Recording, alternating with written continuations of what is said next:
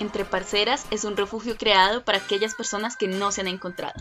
O que ya lo hicieron y quieren compartir su experiencia. Con una apertura total para que seas tú misma o mismo. Y junto a nosotras sigas hablando de los temas que más nos interesan. Hola, hola, parceros y parceras.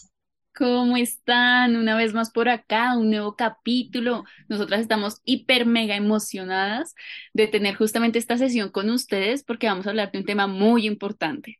Supremamente importante y tenemos una invitada mega, súper, hiper, mega especial que nos va a estar eh, ilustrando en, en, este tema que pues supongo que ya lo han visto en el título del podcast y que para nosotras y su, eh, tenemos la expectativa que para muchas más personas, más que nosotras acá, sea un tema de difusión y de tomar muy, muy en cuenta. Entonces, démosle la bienvenida a Sofía. Hola Sofía, ¿cómo estás? Hola, ¿cómo están? Muy feliz de estar acá con ustedes. Bienvenida a Entre Parceras. Eh, bueno, el tema que vamos a tratar hoy es el cáncer de mama. Es un tema un poco delicado para algunos, pero también de mucha desinformación y te traemos a este espacio para que nos expliques un poco más de tantas preguntas que tenemos alrededor de este, de este tema, ¿no? Sí, claro que sí, acá estoy para responderle sus inquietudes. Listo, pero primero que todo, nos gustaría que te presentaras, que nos digas cómo te llamas, quién eres, de dónde vienes, por qué estás aquí. Cuéntanos, Sofía.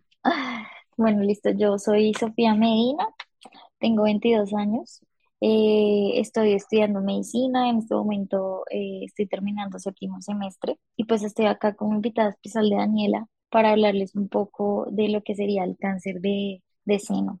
Sí, y tengo entendido que a ti te gusta mucho, no sé si estoy bien al decir oncología, e, el, toda esa parte de, de, lo que es el cáncer. Cuéntanos por qué, por qué te interesa tanto, tanto este, este, este tema. Bueno, digamos que desde pequeña siempre he tenido como mucha curiosidad de saber qué es el cáncer, por qué se origina, qué factores te predisponen a tenerlo.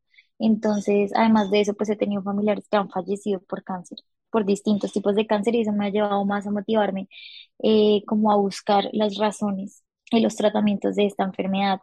Además de eso, también he hecho como brigadas, más que todo hice una brigada de cáncer de seno eh, en la universidad y pues eso me gustó mucho, me gustó mucho porque ayudamos a mujeres que pues realmente no tienen el acceso a un servicio médico y mucho menos a un oncólogo. Entonces les pudimos realizar el, el autoexamen, pudimos mandarles órdenes para que se realizaran eh, exámenes con mayor tecnología y pues eso fue muy interesante.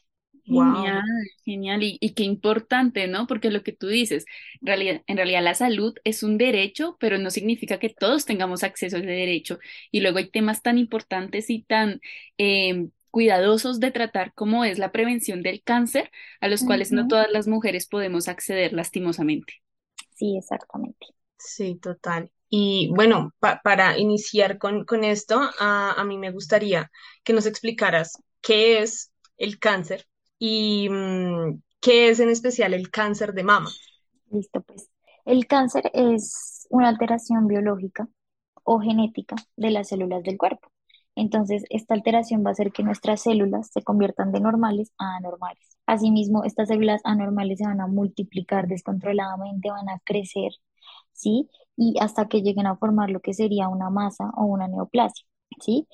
Eh, en los casos en los que estas, estas células llegan a expandirse a otros, a otros tejidos, eh, a destruirlos, es cuando hablamos de lo que sería un tumor maligno. ¿sí? Y también pues tenemos cánceres que no forman tumores, por ejemplo, eh, los cánceres de origen sanguíneo, como el caso de la leucemia. Y el cáncer de mama pues es una afectación o una mutación de los genes que una alteración de los genes que están en el seno eh, que puede ocasionar eh, la formación de una masa o un tumor de tipo maligno. Mm, ok, o sea, a ver si entiendo bien, es básicamente que una célula normal se transforma en una célula normal Y el Exacto. tipo ya va más derivado hacia dónde está la célula. Sí, por ejemplo, si está en el seno, entonces ya es cáncer de mama, si está en la sangre, entonces ya es eh, cáncer en la sangre, leucemia, y así de acuerdo a dónde esté esa célula anormal. Exacto, y cuando esa célula, digamos, afecta a la mama, pero a- después de la mama afecta a otros tejidos como los pulmones, como el estómago, ya se habla de lo que sería una metástasis Mm, del cáncer. Ok, y yo, yo tengo una preguntita ahí. Eh, ¿por qué se dan estas anomalías? ¿Por qué, porque una célula se puede volver anormal?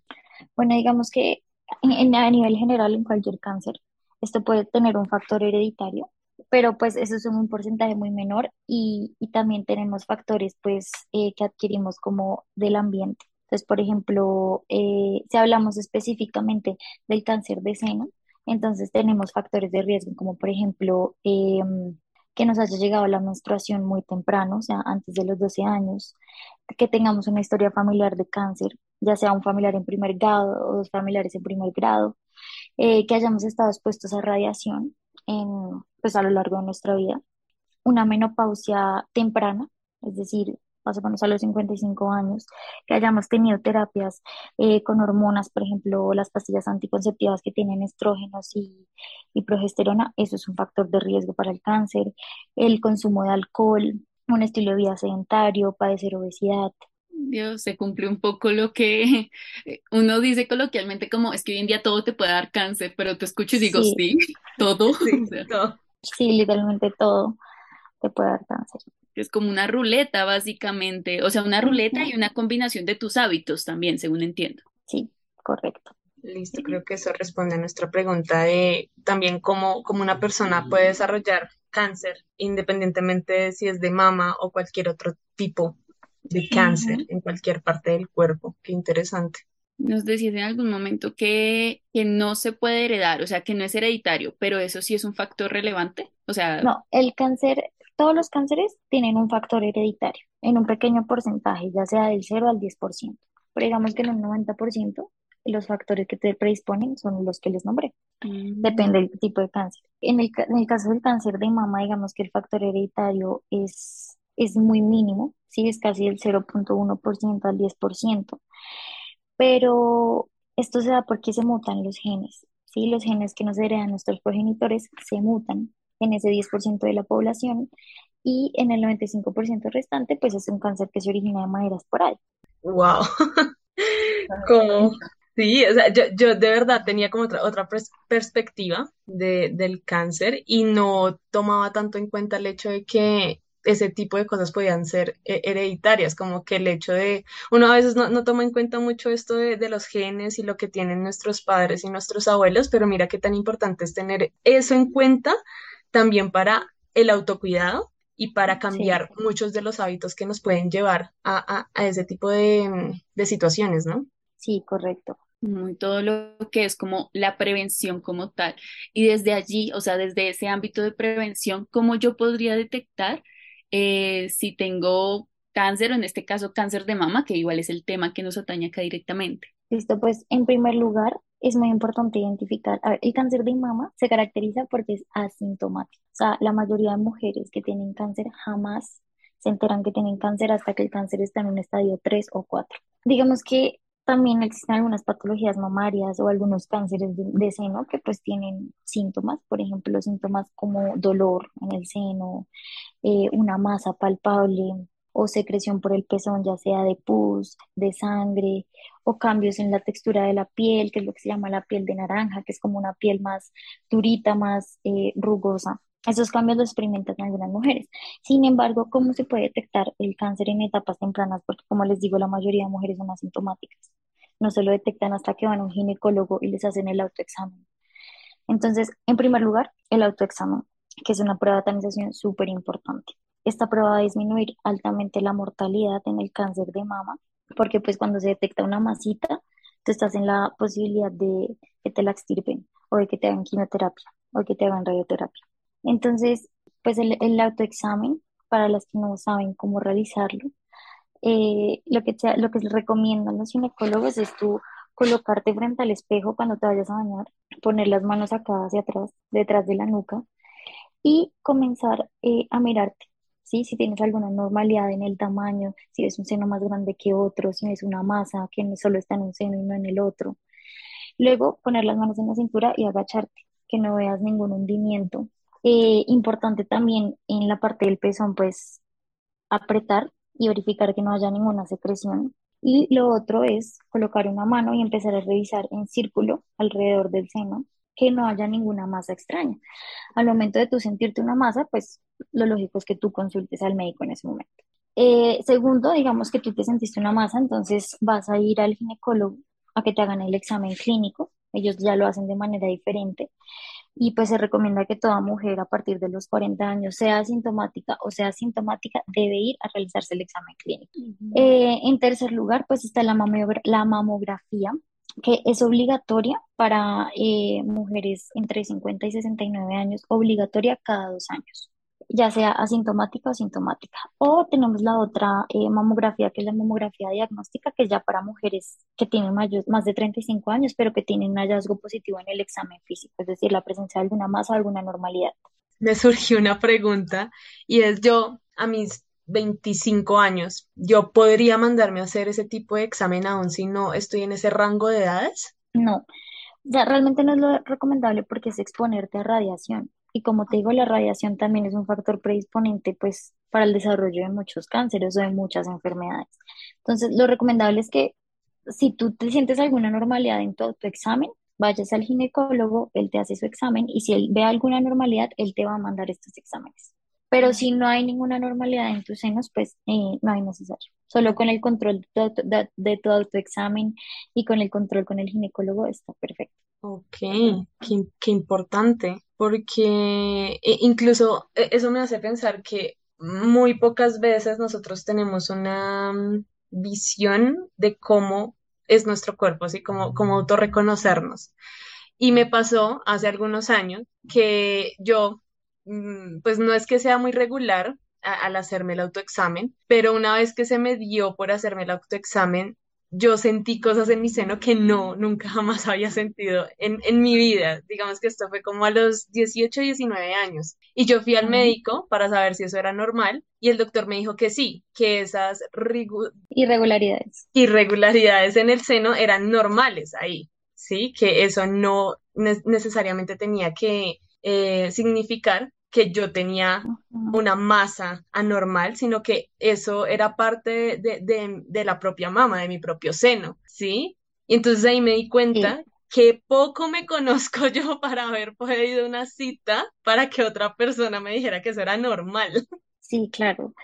Pues digamos, en mi caso, yo tengo muchos eh, quistes en los senos, ya hereditarios, o sea, mi mamá es igual. Entonces, pues siempre que obviamente yo me hago el autoexamen, yo me siento un montón de masas, un montón. Y por eso es importante que, por ejemplo, yo voy al ginecólogo una vez al año, que él mismo me palpe. Y, y pues hasta el momento no, no veo ninguna normalidad. Digamos que las características de una masa maligna en el seno, ¿cuáles son? Tú normalmente te palpas la mayoría de mujeres tenemos quistes en los senos, que son masitas, y duelen. Y es normal que duela. De hecho, lo anormal es que no duela. Entonces tú te palpas, sientes la masita, la masita se mueve, la masita duele, la masita es como, como cauchosita, no es rígida, ¿cierto? Y digamos que eso está bien. Cuando tú te palpas o palpas a un paciente que tiene una masa del tamaño de un frijolito más o menos, es una masa dura, es una masa que no se mueve y es una masa que duele, eso es un signo maligno. Y eso lo aprendí en la brigada que fui a, a que le hicimos, eh, palpamos a muchas mujeres y de hecho en una de ellas yo encontré una masita parecía un frijol y a ella no le dolía y yo esa masa no se movía para ningún lado. Y ahí fue cuando nosotros decidimos mandarle a ella la mamografía. Qué importante, porque igual uno como uno solo le dicen como si sientes una masa, una normalidad, pues uno se asusta básicamente de todo, o sea, de cualquier cosa que uno encuentre, uno se asusta. Pero ya tú nos aclaras un poco las características particulares que debe tener la masita o que debe tener esto que sientes en tu seno para pues alarmarte o para decir como mm, necesito un especialista. Con eso no vamos pues todo el tiempo. Exacto. Sí, uno si no se la pasaría todo el tiempo pidiendo exámenes serían yo, amigos.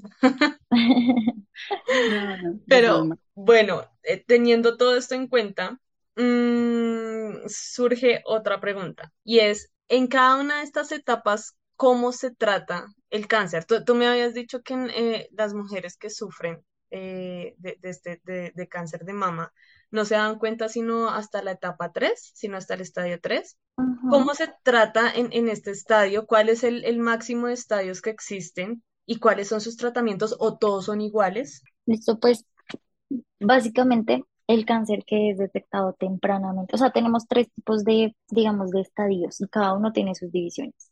Tenemos los tumores primarios, cuando el cáncer migra a los nódulos linfáticos regionales, como por ejemplo los de la axila, o cuando hace metástasis, es decir, cuando migra a otros órganos, ya sea pulmón, estómago, cerebro, eh, hueso. ¿Listo? Entonces, cuando detectamos el cáncer de tempranamente, entonces estos tumores son más que todos abordados quirúrgicamente. Tú sentiste la masita, hiciste la mamografía, salió masa maligna, la operaste y la quitaste. Ya, la persona se curó. Eh, si entonces tempranamente eh, la abordación es quirúrgica. Si ya se ve que existe un cáncer avanzado, ¿sí? Entonces, pues inicialmente se realiza una terapia con eh, una quimioterapia y después se piensa en una intervención quirúrgica. Y cuando ya la enfermedad es metastásica, o sea, cuando ya ha migrado a otros órganos, ya no solo tienes cáncer de seno, sino tienes cáncer también de pulmón, digamos. Entonces, más que todo, eh, pues acá se realiza quimioterapia, pero acá ya tenemos lo que es un paciente paliativo. Entonces, es un paciente que, al cual le damos es aumentar su sobrevida y disminuir los síntomas asoci- asociados a su tumor y mejor- mejorarle la calidad de vida. Sí, ya no tanto como quitarle el cáncer, sino intentar aumentar su sobrevida. Ok, ese es- ya es el último, la última etapa del cáncer, en la cual ya Exacto. se De cualquier cáncer. de cualquier cáncer, la última etapa es cuando el cáncer migra a otros órganos, que es cuando se habla de la metástasis. y hay cuatro etapas, ¿sí? Pues digamos que tenemos lo que es el tumor primario y eso se divide en un montón de, de estadios de T0, T1, T1A, T1B, T1C, T2, ¿sí?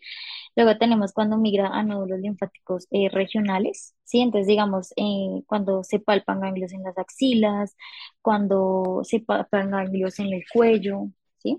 Y tenemos el, la tercera parte que ya es la etapa avanzada, que es cuando hay metástasis, que cuando se evalúa si ha migrado a órganos cercanos o una metástasis más avanzada que ha migrado a órganos más lejanos.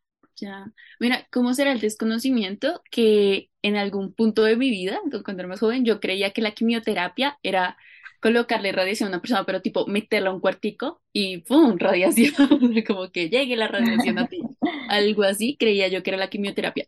Luego no me acuerdo dónde vi, creo que una película o Grey's Anatomy, la neta no sé, eh, donde era como una bolsita de un líquido blanco y la persona como acostada recibiendo ese liquidito, pero me Ujú, gustaría que nos explicaras un poquito más de eso, de qué es la quimio como tal, porque siento que también es un tema del cual hay mucho desconocimiento. Listo. Pues la quimioterapia, como tú dices, es un medicamento que se aplica al paciente de manera intravenosa. Entonces, existen muchos tipos de, de medicamentos que se dan en la quimioterapia y lo que busca la quimioterapia es matar las células malignas que se están multiplicando en el cuerpo, ¿sí? Y digamos que los pacientes reciben, bueno, depende del estadio del cáncer, depende la, lo avanzado que esté, eh, reciben ciertas dosis de quimioterapia. Algunos los reciben cinco veces a la semana, otros tres veces a la semana, otros eh, dos veces al mes, eh, y así. Y pues eso lo que va a hacer es disminuir, como te digo, el crecimiento de estas células, disminuye a su vez el tamaño del tumor. Normalmente las quimioterapias no erradican de manera completa el cáncer y por eso es que se acompañan de una intervención quirúrgica. Entonces tú aplicas el me- medicamento y evitas el crecimiento y la proliferación de esas células cancerosas, ¿cierto? Y ya normalmente estos, estos tratamientos van acompañados de una intervención quirúrgica porque normalmente la quimioterapia no erradica completamente el tumor. Entonces tú con la quimio reduces, más no quitas, y con la intervención quirúrgica ya extirpas lo que queda. Ok, pero esta quimioterapia es cuando el cáncer ya es muy grande, ¿sí? Digamos que también se puede, eh, digamos que tú haces en etapas tempranas del cáncer, quitas el tumor, ¿cierto? Pero no alcanzas a quitarlo todo porque muchas veces el tumor está invadiendo una estructura vascular que pues si lo cortas puedes te- correr el riesgo de cortar una arteria, un nervio. Entonces tú prefieres no tocar esa parte, normalmente no se erradica el tumor totalmente. Entonces pues ahí te puedes ayudar de la quimio también. Digamos que la quimio se puede dar desde una etapa temprana si no se logró solo con la intervención quirúrgica hasta la, una enfermedad avanzada. Ok, listo. Entonces, para retomar, sola los tratamientos que existen para tratar en específicamente acá el cáncer de mama es intervención quirúrgi- quirúrgica y quimioterapia, o existen otros Eh, tratamientos. intervención quirúrgica, quimioterapia, eh, algunas veces, pues últimamente la tecnología ha evolucionado y se está utilizando radioterapia. Sin embargo, pues eso pues depende de cada paciente y depende obviamente de la institución. No todas las instituciones tienen eh, posibilidad de dar radioterapia a un paciente. Esos serían los, los tratamientos principales. Nos decías que muchas veces el cáncer es asintomático, pero hay algo aparte de las palpaciones que se puede identificar tipo por estadios, Di- digamos ya que en el último estadio del cáncer, eh, no sé, dolores de cabeza recurrentes, yo no sé de medicina, pero algo por ese estilo, algo que se puede identificar de forma sintomática con el cáncer o de plano no hay nada. Pues realmente no. Todos los cuerpos son demasiado diferentes. O sea, así como hay personas que tienen cáncer de estómago y nunca sintieron nada, hay otros que apenas se les detecta el cáncer, no pueden ver dolor de espalda, vómito, diarrea con sangre todo el tiempo. O sea, en el cáncer de seno, lo que te digo, la mayoría de mujeres son asintomáticas. O sea, nunca sintieron nada, solo tienen la pepita y que le palpó el ginecólogo y ya. Así como otras, pues sí si tienen algunos síntomas como los que te mencioné, dolor, eh, la llamada piel de naranja, eh, secreción por el, por el pezón sanguinolenta o purulenta, pero no, no hay como un síntoma que tú asocies a una tapa, no. Ya. Eh, bueno, y también te tenía como otra pregunta originada eh, muy desde el, no sé, yo siento que hay como muchos mitos comunes alrededor del cáncer, de cosas que deberíamos todos darnos la tarea un poco de aclarar o de tener justamente este tipo de conversaciones, ¿no? Uno de ellos es el hecho de que dicen como no, el cáncer ya viene siendo algo más emocional, algo más porque, no sé, estás muy triste, muy mal en tu vida y desde allí como que el cuerpo por algún lado tiene que expresar las cosas y termina siendo cáncer. Entonces dicen como ya, depende mucho de tu estado emocional eh, para que se origine algo así y asimismo para la recuperación. Entonces, mientras mejor estés, mientras más motivado o motivada estés, pues entonces mejor va a ser tu recuperación. Yo quiero saber qué tanta verdad hay como en ese tipo de afirmaciones. Yo sé que cada caso es particular y que depende mucho de la persona o personas que se estén tratando, pero quiero saber si hay una generalidad ahí de la que podamos hablar. Pues realmente no hay como una evidencia de que el estrés haya causado algún tipo de cáncer, pero digamos que la mente sí juega un papel fundamental en la recuperación del paciente. O sea, por ejemplo, no sé si se han dado cuenta que muchas pacientes que no saben que tienen cáncer tienen una vida normal y apenas les detectan el cáncer, a los seis meses se mueren. O sea, la mente juega un papel fundamental en esto y, y, y yo sí creo que el estrés puede empeorar la recuperación del paciente y llevar de pronto un, estilo de vida más tranquilo, más ameno, recibiendo apoyo emocional, apoyo psicológico, puede mm, contribuir a tu recuperación. Sin embargo, pues sí, sí se ha comprobado que el estrés pues produce una serie de moléculas que son dañinas para el cuerpo, pero como tal, por ejemplo, que te producen cansancio, te producen fatiga, te producen dolor de cabeza, eh, pero como tal que produzca cáncer no está, no hay evidencia. Qué importante, qué importante entender todo eso que nos estás diciendo. Bueno, y, y también trayendo como todo ese, ese hilo de, de algunos mitos, de algunas cosas que hemos escuchado. No sé si tú has escuchado algo del pink washing y si lo has escuchado, ¿qué, qué opinas al respecto de esto? Bueno, pues el pinkwashing he escuchado que es como una estrategia que utilizan las marcas, un tipo de publicidad, digámoslo así, para como mo- mostrarle al público que están concientizados con cierta área, digamos, con el feminismo, con la población LGBTIQ, y pues de esto lo hacen como una estrategia oportunista para aumentar sus ventas y no lo hacen como con una causa justificada o, co- o para aportar un beneficio a la sociedad. Entonces, pues digamos que este término también está relacionado con lo que es el cáncer de mama porque pues fue creado originalmente por eh, la Asociación de Cáncer de Mama, pues que lo que hacía era que las empresas, las empresas simulaban apoyar a las mujeres que tenían cáncer de mama, pero pues en realidad lo único que querían era obtener beneficios económicos. Em, y pues yo pienso que pues estas, estas empresas realmente no están concientizadas y que esto solamente es como una mejora de su, de su imagen y no aportan nada a la sociedad. Sí, sí, porque yo incluso eh, el, el Día Internacional del Cáncer de Mama estaba escuchando y estaba leyendo mucho acerca de eh, esas ocasiones en las que las empresas son súper oportunistas y toman ese tipo de, de evidencias o ese tipo de días para lucrarse a sí mismos. Me, a mí me impactó muchísimo porque como una persona tiene la capacidad para jugar con algo tan delicado como es la salud y es el dolor de otras personas, ¿no?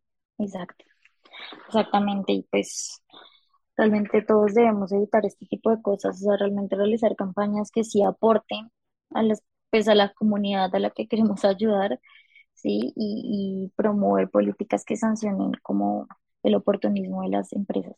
Es un poco el hecho de que estas comunidades se sientan representadas y que a la larga sean los líderes y lideresas de sus movimientos. En el caso, pues, del cáncer de mama, que todas las chicas sean quienes digan, eh, ya, esto se debe expresar de tal forma, tal es el término correcto, o esta es la información a la cual todas las mujeres deben tener acceso, etcétera, etcétera. Que de verdad sea importante, que de verdad sea relevante y no sea como vamos a escoger una fecha como una celebración a, la vida, ya, porque a la larga y veía en algún punto videos y comentarios de ellas en plan como, no es una fiesta, no es un día festivo, eh, no estamos felices, no estamos representadas por esto. Entonces, de plano, y si se necesita un cambio estructural, como estamos viendo realmente eh, todo lo que es el cáncer y el cáncer en este caso de mama. Desde allí, y como teniendo en cuenta todo esto, eh, nos preguntábamos, y creo que es importante que todos acá, parceros y parceras, escuchemos ¿Cuál es la forma en la cual nosotros y nosotras podemos apoyar a este tipo de movimientos o podemos apoyar a las comunidades que en estos momentos están sufriendo de cáncer o de cáncer de mama? Pues una de las maneras es promoviendo el autoexamen, que todos tengamos conocimiento y no más que todos nosotros como profesionales de la salud le brindemos a la población herramientas de conocimiento de cómo se realiza el autoexamen, de cada cuánto realizarse una mamografía, desde qué edad, eh, de la importancia de acudir al servicio médico, ¿sí? Y, mm, y mostrar signos de alarma y también pues las personas que tenemos la posibilidad de difundir esta información, hacerla. Yo creería que lo más primordial es el autoexamen, porque por el autoexamen empieza todo. Sí, total, súper importante. Y pues Y también reconocer que si tú tienes factores hereditarios en tu familia o tienes factores de riesgo, si eres una persona obesa, si eres una persona sedentaria, si eres una persona que le llegó la menstruación antes de los 12 años, que consume alcohol, que consume tabaco y tienes todos estos factores de riesgo, pues primero evitarlos. Y, y si ya no los puedes evitar, pues al menos hacerte un control anualmente.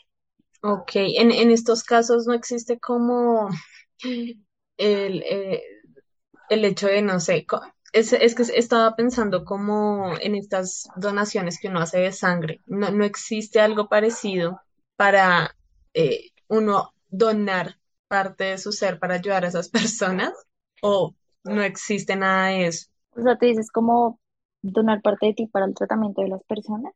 Ujú, No, en este tipo de cáncer, no, pues de pronto un paciente que necesita alguna transfusión sanguínea, que ya tenga un cáncer muy avanzado y se le estén disminuyendo sus glóbulos rojos, sus plaquetas, pues en ese tipo eh, de, mm, de casos, pues sí, uno podría colaborar con transfusiones, Mm, pero lo demás ya es propio del paciente y ok, tratamientos pues aparte. Yo, yo pensaba ahí en algo que quizás sea una posibilidad de apoyo eh, desde todos nosotros y nosotras, que puede ser estos, estos pacientes que nos decías que ya al final simplemente es como mejorar y extender un poco su tiempo de vida y mejorar esa misma calidad. Eh, yo me imagino que existirán fundaciones o instituciones o lugares que apoyen a estas personas, sobre todo las personas que capaz no tienen los recursos em, económicos o sociales para estar en una buena condición. Entonces, puede ser que desde allí nosotros nosotros podamos aportar.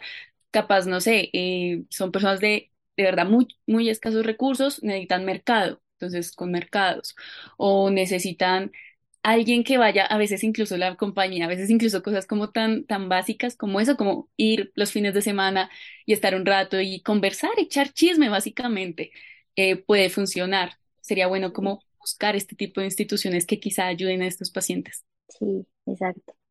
Ok, qué enriquecedor fue toda esta conversación, de verdad se, me pasó el tiempo volando, eh, porque como lo estaba diciendo anteriormente, uno se desconoce totalmente, uno desconoce su cuerpo, uno no, no sabe ni qué es lo que tiene y qué es lo que no tiene, entonces te agradecemos, Sofi, por esta oportunidad tan grandiosa de brindarnos toda esta información desde todas las preguntas que teníamos y si en alguna otra oportunidad alguno de nuestros parceros y parceras tiene más preguntas que nos la pueden dejar en nuestras redes sociales para futuras grabaciones en las cuales podamos eh, esclarecer todas las dudas que todos ustedes tienen. Estas fueron las que nosotras desde el poco conocimiento que teníamos acerca de este tema nos surgieron y le, agra- le agradezco profundamente a Sofi por esclarecer todas Mm, estas dudas que aunque